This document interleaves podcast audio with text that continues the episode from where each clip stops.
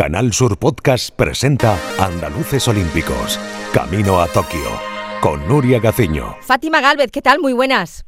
Hola, buenos días, ¿qué tal? ¿Son tus terceros juegos? ¿Cómo van esos nervios ya cuando estamos a las puertas? Pues la verdad que hasta que no llegue el momento decisivo los nervios no, no salen a flor de pie, pero bueno, algo, algún cosquilleo va apareciendo, estómago. No me extraña. Londres 2012 fueron tus primeros juegos. Eh, ¿Siempre soñaste con alcanzar la meta olímpica? ¿Siempre tuviste claro que querías ir a unos juegos? Sí, yo desde pequeña ya los primeros Juegos Olímpicos que pude disputar o pude ver en televisión fue con en el Barcelona 92 y ya tenía claro eh, desde bien pequeña que me gustaría ser deportista y llegar a unos Juegos Olímpicos, pero bueno, eso quedó un poco ahí como eh, en el fondo de un saco roto, ¿no? Y mi padre no me hizo mucho caso y al final, a cabo de veintitantos años, fíjate que voy a disputar mi tercer juego y lo tenía claro desde pequeña. ¿Y cuándo es el momento en que realmente te das cuenta de que vas a cumplir ese sueño? ¿Cuándo realmente dices, ostras, que estoy ya en Londres?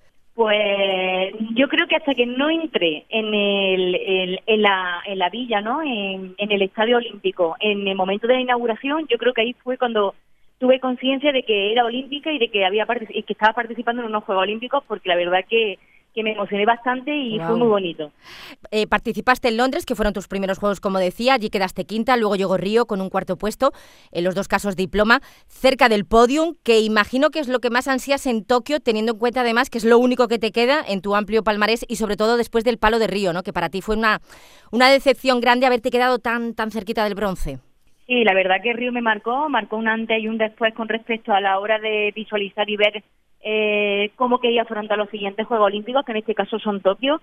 Eh, sí que fue un palo muy duro, pero ya te digo, eh, que puerta y lo único que me gusta es ganar una medalla olímpica. Yo para mí estoy luchando y trabajando muy duro para conseguirla. Mi objetivo es medalla. Yo he cambiado un poco la mentalidad de estos dos últimos Juegos anteriores con respecto a estos, porque antes era como bueno, quiero entrar en final y luego ya lucharé por las medallas. Yo con entrar en final, luego ya vendrá la lucha, ¿no? Y veía como que se escapaba la oportunidad. Ahora ya no me conformo con entrar. Eh, quiero la medalla, ¿no? Y evidentemente no, no, solamente va a depender del trabajo y del esfuerzo que le estoy dedicando desde que comencé el ciclo olímpico para Tokio, sino que también vamos, vamos a depender del factor suerte, como todo deportista, y sobre todo en el tiro, en los cuales el, el, cambio climático, eh, la temperatura, el cambio no de horario que hay entre España y todo bueno, todo influye, ¿no? Pero vamos a, vamos a pensar que ese poquito de suerte que me faltó en Río lo vamos a tener ahora en Tokio. Imagino entonces que desde Río ese aspecto mental lo, has cuidado mucho y que habrás aprendido a gestionar tanto el éxito como el fracaso, ¿no? Sí, por supuesto. El Río para mí marcó un antes y un después.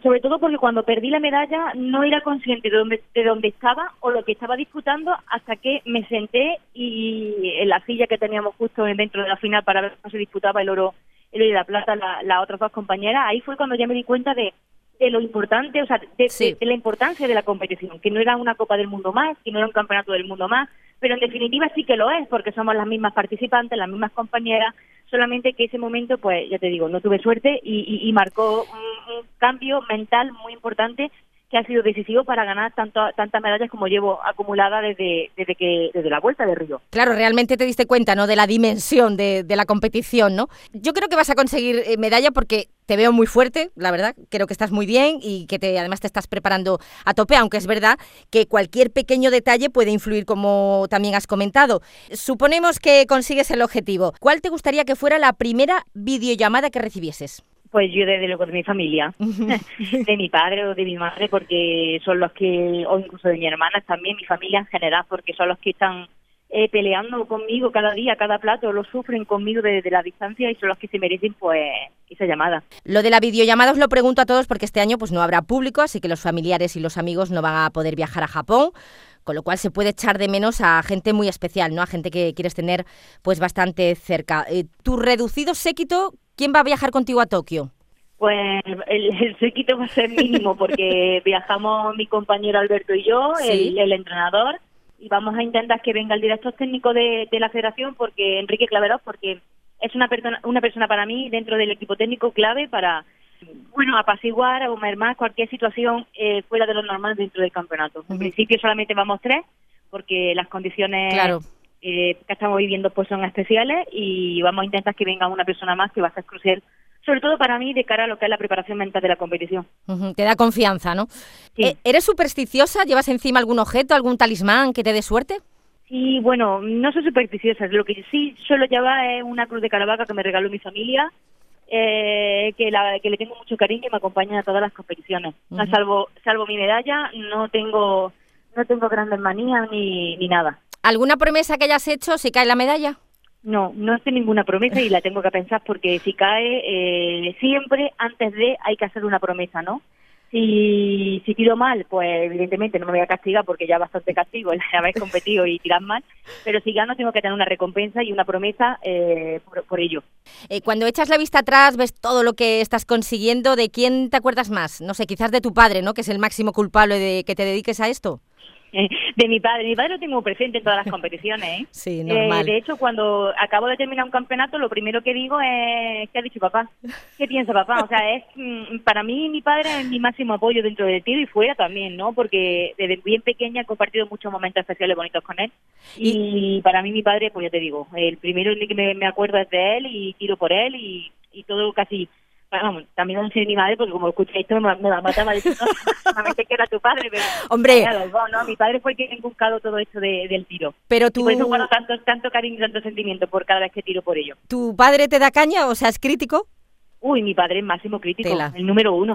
Aparte de que yo de por sí soy crítica, mi padre es el primero el que me mete muchísima caña hoy, pero que también cuando me tiene que dar algún tipo de recompensa porque le haya hecho mal, oye, tampoco me fustiga, ¿no? Pero es sabe cuándo lo tiene que hacer, guarda los tiempos oportunos para que me recupere de una mala tirada, de una mala competición cuando vuelvo y cuando ya están las aguas calmadas ya me coge y me dice, no, esto es así, así, así y la verdad que me viene muy bien, funciona muy bien con él. Hacía referencia yo a la ausencia de público, ¿cómo crees que os va a afectar esto a los deportistas? A nosotros yo creo que es fenomenal. Sí. A los de tiro espectacular. Más concentración, ¿no? Y tiene, y, tiene, y tiene una explicación. Porque los dos últimos juegos eh, ha habido en la grada muchísima gente y muchísima gente pues que, que grita, que vitorea pues al país al que, apoya, evidentemente. Pero la gente no se da cuenta, que entiendo que esto es un espectáculo, pero eh, cuando hablamos de tiro, de tiro de precisión, de tiro no como es tiro al plato, necesitamos de concentración y de respiración, de relajación. Que todo forma parte del juego, evidentemente, pero ahora el, no tener ese público que vitoree a nadie, ¿no? O que nos llegue a molestar, eh, no lo sabemos, evidentemente, porque al final yo creo que habrá allí japoneses que estarán visualizando un poco aquello bajo un estricto control de seguridad y tal.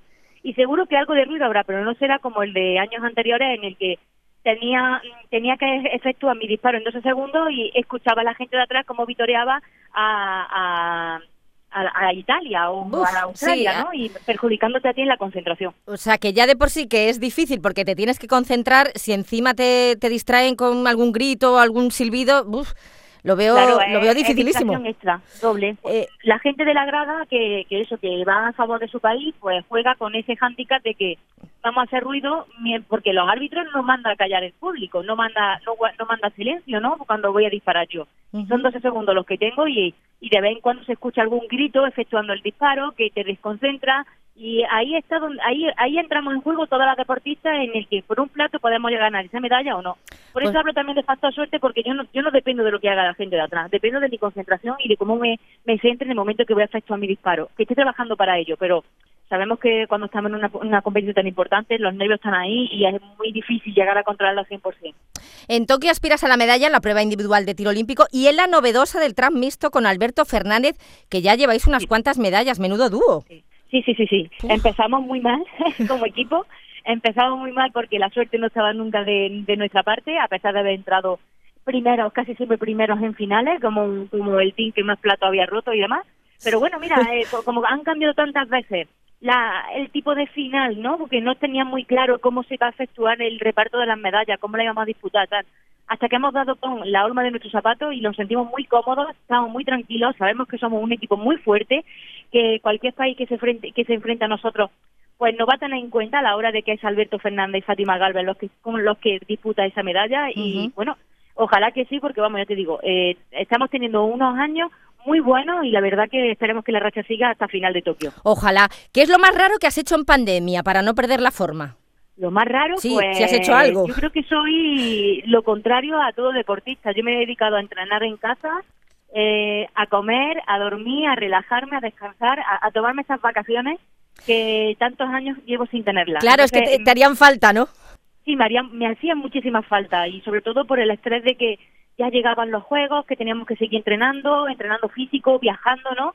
y tanto mi compañero Alberto como yo lo hemos comentado y no ha venido muy bien porque hemos hecho el descanso que merecíamos y de hecho coño, ha venido también que cuando hemos vuelto, yo he batido mi propio récord, he seguido ganando medallas, me he sentido cada vez mejor y sobre todo trabajar la parte mental, que es la más importante de cara, cara a la competición. Pues Fátima Galvez, nuestra tiradora universal, cordobesa de Baena, que va a luchar en Tokio por la medalla en tiro olímpico. Muchísimas gracias por atender la llamada de Canal Sur Radio y muchísima suerte en los Juegos de Tokio. Muchas gracias a vosotros, nos vemos prontito, por lo menos nos oímos. En Canal Sur Podcast han escuchado Andaluces Olímpicos, Camino a Tokio, con Nuria Gaciño.